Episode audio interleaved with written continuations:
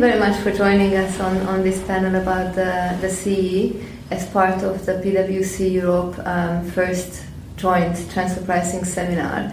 And we wanted to start with, uh, with the CE panel because many of our clients from the region have operations in the CE and Austria as, as the location for the, for the seminar um, is, is like the door into the CE. So before we, we address some, some specific um, particular documentation or administrative rules or how you interpret uh, the transfer pricing provisions, let me ask a more general question about the, the economy um, in the sea and how, how you see your operations there. So let me introduce let, let me introduce Emese Forgács, who is a transfer pricing manager for Johnson Electric, um, with operations all over the, the globe, including the CE, but also um, Europe, the US, um, and Asia.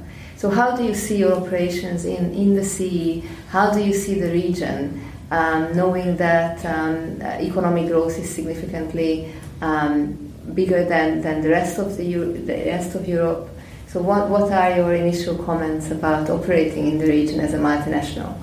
Thank you. Yes, so actually, uh, we are operating in the automotive market in uh, more than 25 countries, and uh, as you just mentioned, uh, all over the world. And definitely, the CE region is uh, one of the most important. If it's coming to the value chain, we cannot avoid.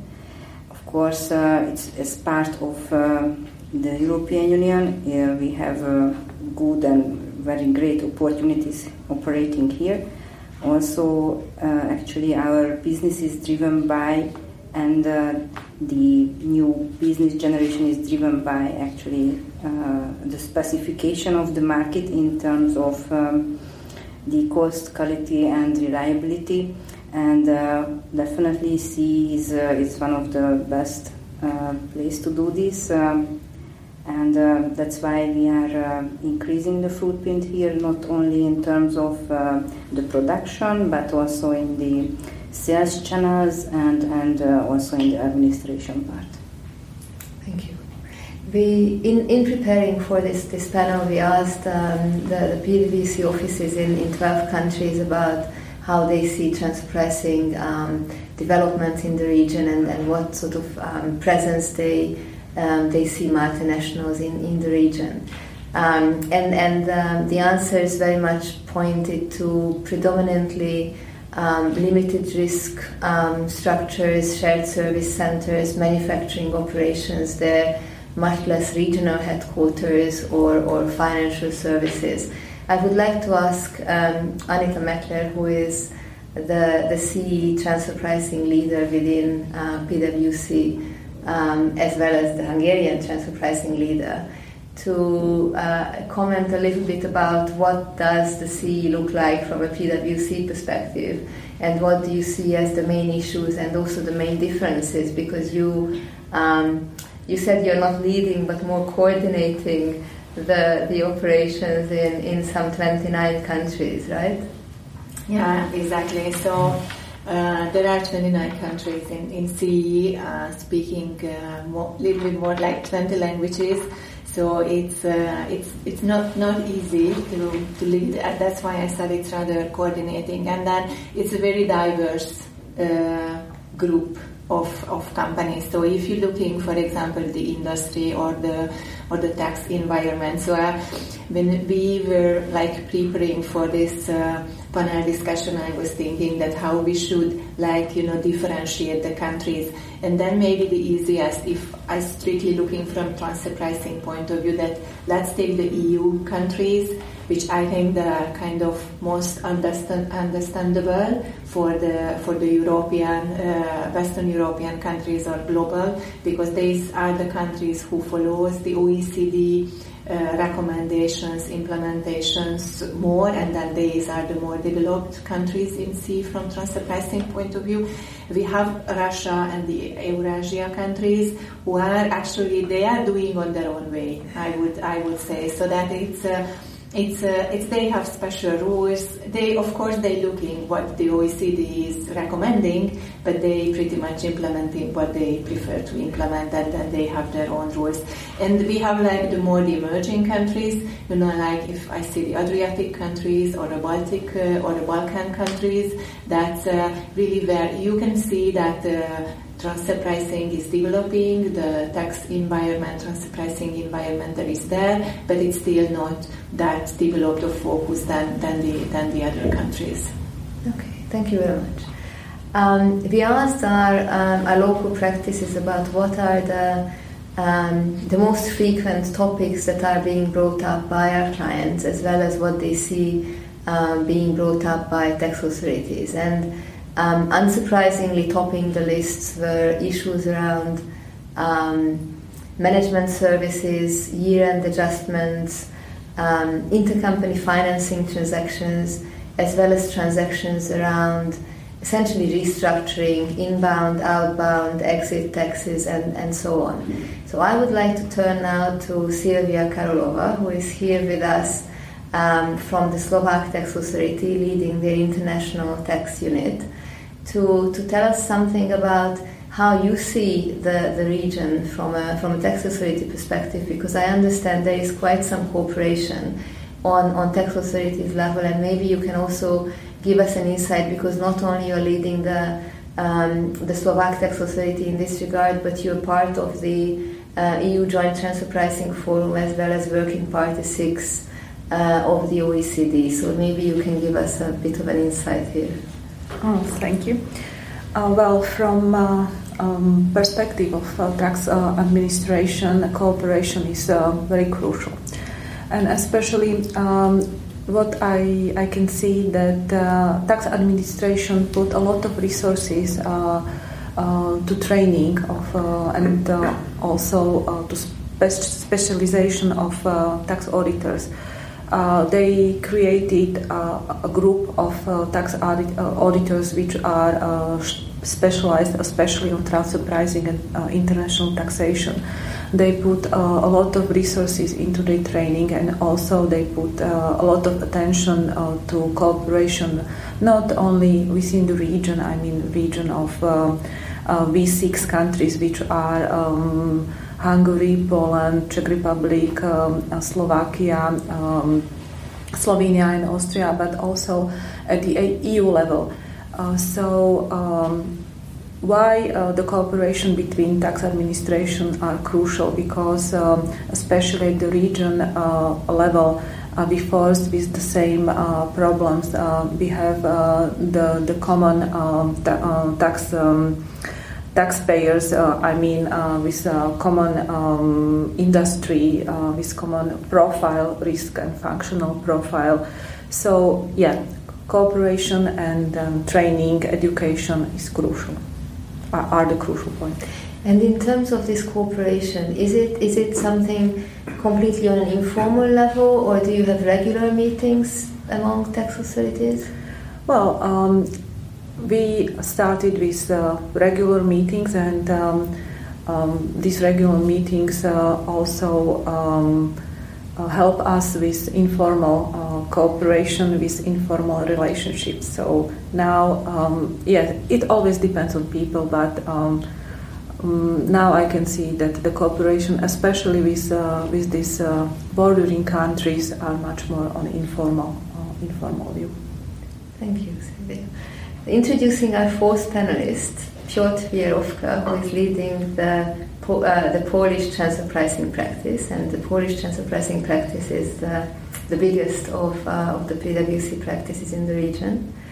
Um, also, Poland is, is famous for uh, some of its draconian rules when it comes to penalty regimes and, um, and approaching certain topics. Um, from a from a transfer pricing perspective, also leading the way not only in the region but but beyond with legislation when it comes to implementation of the BEPS rules or the DAC 6 mandatory reporting rules. So, Piotr, um, what do you have to say in defense of Poland, or what kind of horror stories do you think would be could be interesting um, today? I guess it's not about uh, defending Poland. I mean, uh, as you stated, we are leading the way, but the way that all the other countries will follow as well, namely, I guess it is about increasing transparency uh, in cooperation between the tax authorities, but also between the tax authorities and taxpayers and broader audience namely with all DAC 6 types of regulations, with increasing, uh, increasing interest of tax authorities and taxpayers in APA cases, also with uh, electronic uh, tools for gathering information about the uh, economic activity of the taxpayers, it is uh, inevitable that the transparency of the business operations, business models, but also the ways we are dealing with tax aspects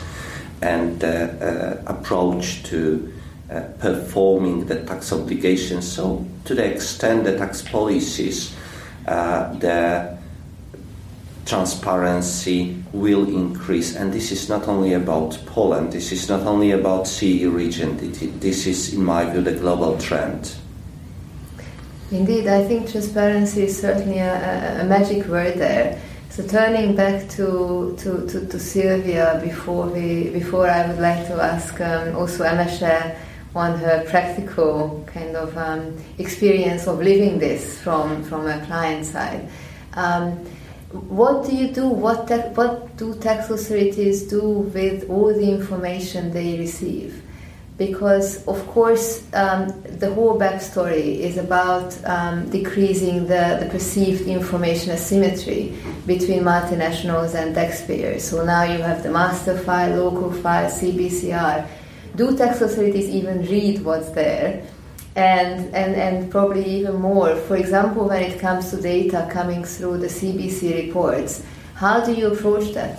Mm-hmm. Thanks, Marianna. As you said, that now we have um, um, a huge bulk of information, um, and I think the challenge for tax administration is uh, to use them um, in the most effective way.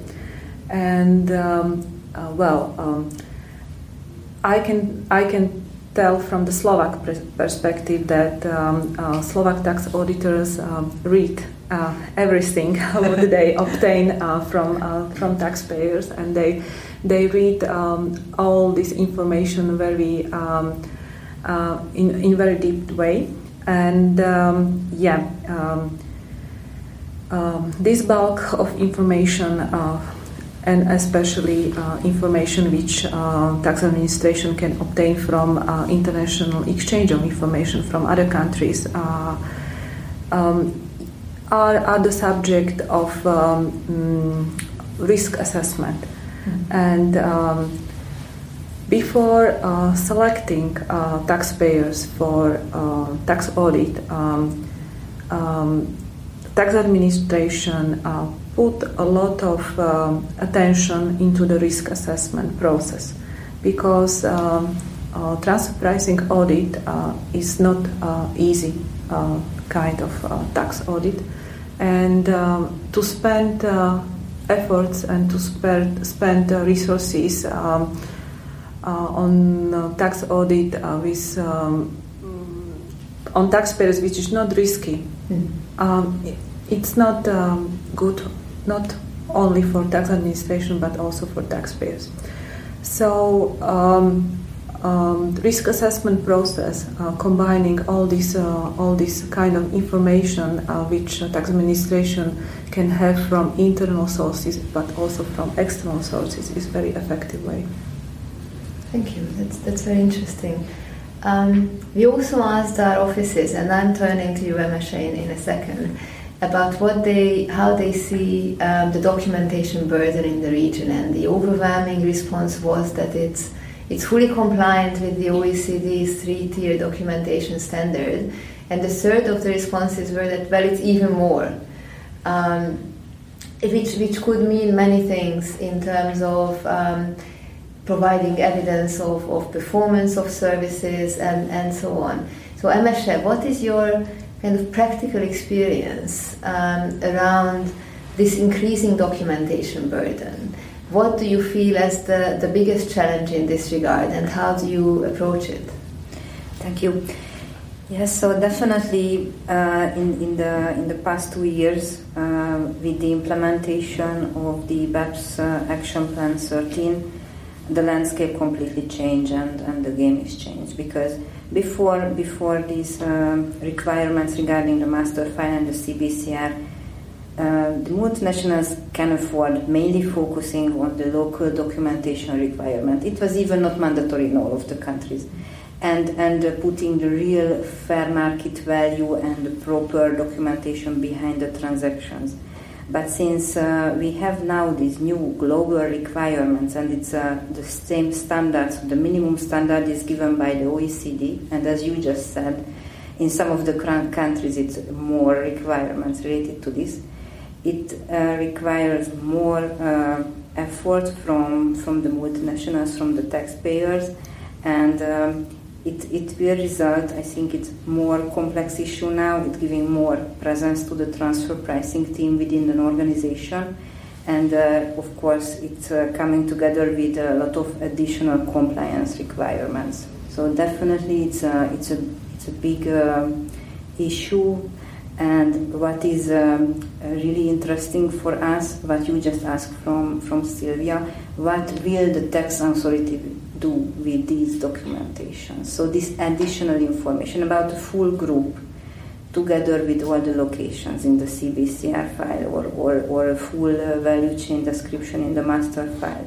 So it can, can result uh, more uh, strategic decisions from the multinationals, how they uh, planning the future in terms of the value chain and in terms of how to do business and, and uh, why.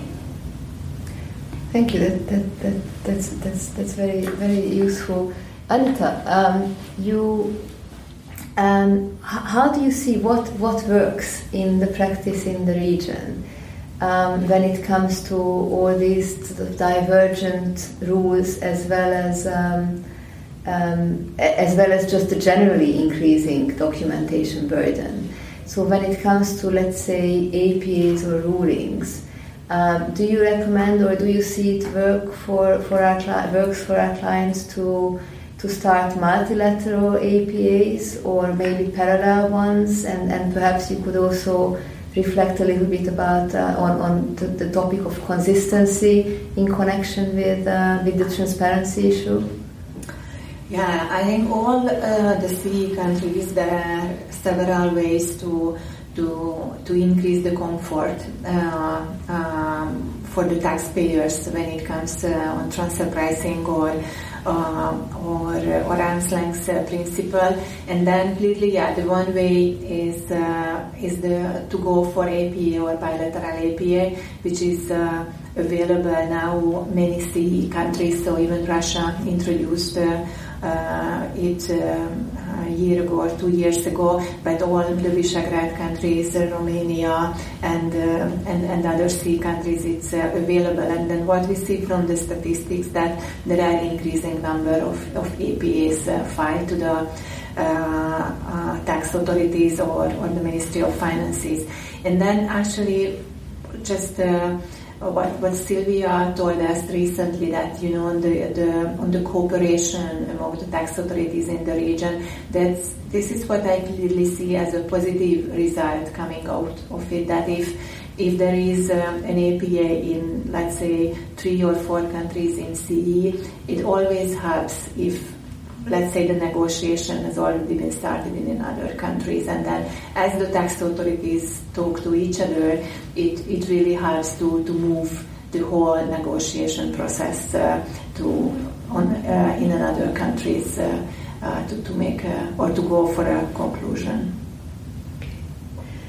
And, and just briefly um, coming back to the to the topic of, of the documentation, but moving more on to the the issue of, of, of methods and, and practical application in light of, of the increased transparency of the full value chain based on the master file information based on CBCR, do you see uh, a, move in the direction of the, the application of the profit split method more, or is it probably more uh, of, of just a a, better or more precise application, let's say, of one-sided method. So maybe Silvia, you could you could reflect on this from a from a tax authority's perspective, and then Piotr from a from a practitioner's view.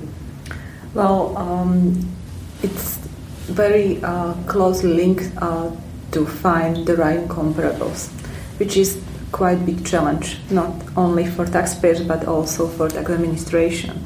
So, and from that perspective, I see uh, um, in the future um, increasing of using profit split method because of uh, lack of comparables. And just right now, um, well, we, can see in practice that uh, uh, taxpayers and also tax administration still um, uh, still use or use um, um most uh, way um, traditional methods. I mean, uh, TNMM is uh, very popular because of uh, um, comparables data from um, different sources of databases.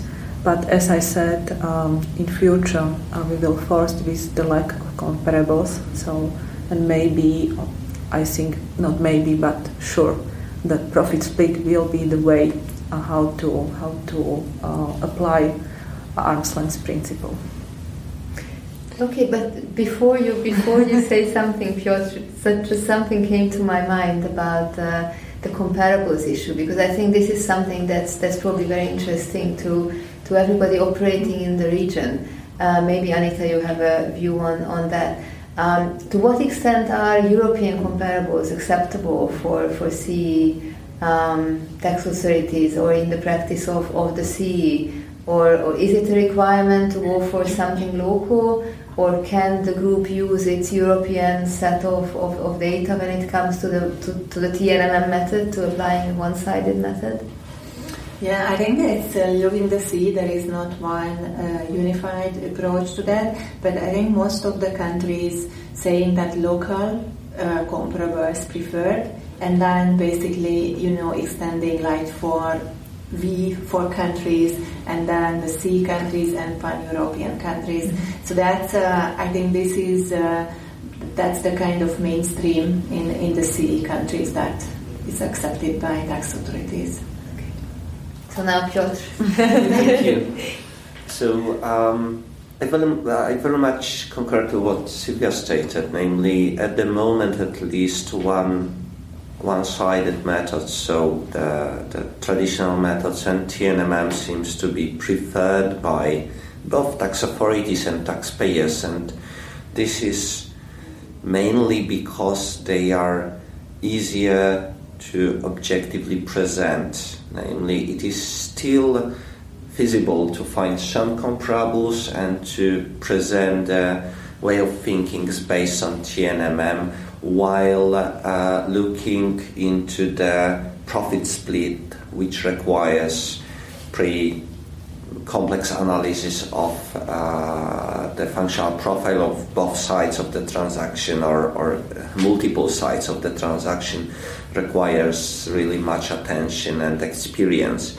But in the future, indeed, when we have a number of counterparts engaged in the transaction involving complex IP and hard to value IPs, I, I, I also agree that the, the future for profit split is still uh, still uh, in front of us. Okay. I would like to, to cover the, the topic of, of dispute resolution and, and, and legal certainty, but before that, I would just like to ask you all of, of your view of what is the biggest single challenge when it comes to documentation and the administrative burden in the, the region? Because yes maybe some countries stand out poland may be more difficult in, in some respects but other european countries are also they also have some some special rules. Belgium for, for, for example but do you see any particular issue in the CE which makes things more difficult for multinationals from a, from a documentation, from an administrative burden perspective? Yeah. So the, from CE, um, what I see that it's uh, sometimes it's I don't see that it's ha- it's harder or more, but it's maybe dif- different. So there is a different layout or a different design how the actually the local tax authorities or the, the local legislation requires the documentation. There are of course. Uh, uh, uh, extra cases like in Romania, the benefit test, which is which is a top of on the on the normal kind of uh, BEPS 13 action point or or even uh, yeah it's maybe in Poland there are uh, extra requirement on other countries. But if I'm looking the CE as, as general I mean I wouldn't say that in terms of the content mm-hmm. there are much more what is required by the BEPS action 13 what I think it's really extra and sometimes difficult that's clearly the language. So that's what I said that we, there are more than 20 languages in CE, and then if the local regulators ask it on the local language, that's clearly a, a, a huge burden on, on the companies to translate. Is that something you also see, Michelle? Yes, definitely. So in in uh, many of the countries, or although we can submit uh, the documentation in English or in German language, in many of the cases, the local inspector prefers to have at least a summary translated uh, from the local file. And when it is coming together with a short deadline to submit this together, then ca- that can be challenging. So, for example, in case of Hungary, we, we normally have very very short uh, deadline to do this.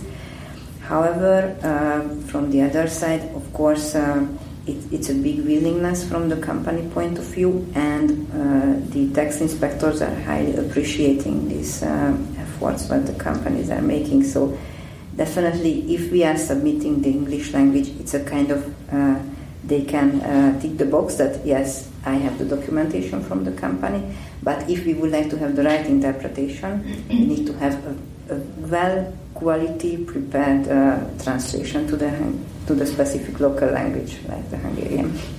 It's interesting how, how important something that seemingly non-substantial can, can actually be in practice in, in, in, in increasing the, yes. the, the, the, burden and just the resources. Yes, right? and especially because um, we had just a one recent, recent case in Hungary and the tax inspector asked us that uh, whether it is why it is a problem. It is just a, translation, and we said, but we cannot uh, do the translation with a, with an ordinary translation office. We need to go to the experts who prepare the documentation. So it's of course in in in terms of time management and project management or audit management, if mm-hmm. may I say it like this. It's, it's of course it's not just regularly doing with the software an automatic translation, especially because the, these are very uh, unique languages. Okay. So moving on to, to dispute resolution. Sorry. Uh, moving on to, to dispute resolution. Um, may, we, one of the questions we asked, what, what is it that, that our um, uh, colleagues see as the most um, most difficult problem when it comes to resolving transfer pricing um, cases, let's say. And, and one issue certainly um, was was was high on the agenda, and that was the inexperience of courts with transfer pricing cases with economic issues.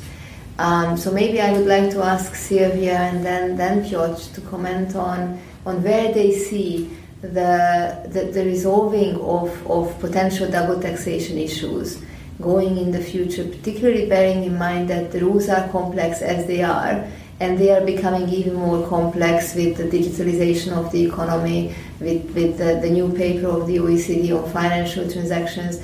All of these, of course, to some extent clarify rules, but of course, on another level, um, open the road for even more um, different interpretations by, by the two sides of the transaction. So maybe something on, um, you know, from from the menu ranging from obviously appeals and, and, and going to courts through to um, horizontal monitoring or, or um, sort of some kind of a cooperative compliance to, to, to maps. What do you see in the future as the main dispute resolution channel in the, in the region? Mm-hmm. Well, I see the most effective tool to avoid double taxation uh, is uh, bilateral APA. So this tool can um, can provide taxpayers the most uh, um, or the highest um, um, level of tax certainty because um, when uh, you uh, think about the MAP process, it comes always after tax audit. So um, the time spent on tax audit and also MAP is quite um, quite long, and compare it to uh, bilateral APAs, uh, which is the negotiation uh, between uh, competent authorities of two countries. I think I, think is the most effective way to avoid uh, double taxation and um, yeah. Mm, this is my my opinion, and I see uh, from um, perspective of tax administration uh, the increasing number, especially um, in, um, in bilateral APAs. Obviously, it is feasible to avoid disputes. It's it's great. So so bilateral APAs or multilateral APAs uh, are always uh, very much appreciated. And now, if you are already in the dispute, I would say you should try to resolve it uh, at the lowest feasible level. So, discussing with uh, the tax inspector during the audit, trying to explain, trying to present the things and, and the whole background for the transaction and for the business operations if this does not seem to be feasible, then you can always negotiate with the tax authorities still during the tax proceeding. If you are not successful there, then definitely MAP arbitration is, is the solution for you. And I would, I personally would avoid courts. Namely, if you if you wish to gamble, then you should go to casino rather than try to go to the court. And then, Michelle, how do you actually in practice approach this? Because I'm sure that you're facing tax audits and potential double taxation issues all the time in multiple places. So, what is the what is your, your practical solution to this, or is it a you know a completely case by case approach? Yes, yes, definitely, it's it's it's true, case by case. First of all, uh, I think it worth to try to negotiate during the tax audit with the tax inspector in terms of uh, uh, trying to accept uh, the tax inspector's view on the situation and, and, on, and, and on the transaction. And then, if it's if, if we cannot avoid, of course, um, and if it's worse from economic point of view, to proceed with the uh, with pro- procedure in front of a court, then uh, it's uh, worse to do this. But uh, many of the cases, it's really time consuming and it's, it's quite ex- uh, expensive. And also, the, the, case is similar if we are talking about the mutual agreement procedure. So it's uh, not something that will be solved quickly, mm. and it uh, requires a lot of resources in house and from uh, external advisors' point of view and as and the time that uh, what a multinational can spend on this. It's uh, and you know we are just if uh, if you are entering into an MAP or or a, or a procedure in front of a court, you will just stop at the time of the time and and not focusing on the future, and and you're just losing the momentum uh, with the with the past issues and and uh, since uh, everything is speed up, even the tax compliance and the transfer pricing compliance, it's uh, really challenging. So it definitely uh, requires some uh, research in terms of whether it was to do or not for a company on a company level. Yeah, I mean, I think that's probably not a, not a CE special no. in, in this regard. We, we are also in Austria having um, bilateral APA cases where we know the tax authorities finally managed to sit down with each other when literally the, the required or the requested APA period has already passed. Yes.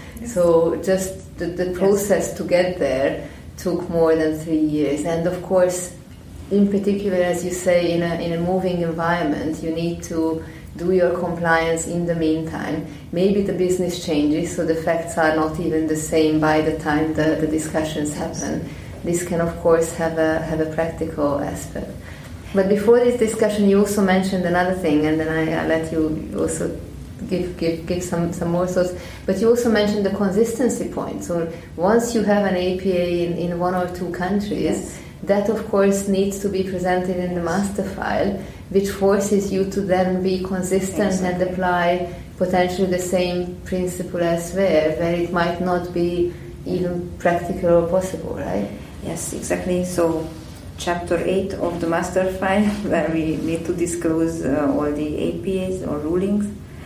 Uh, there it's uh, black or white.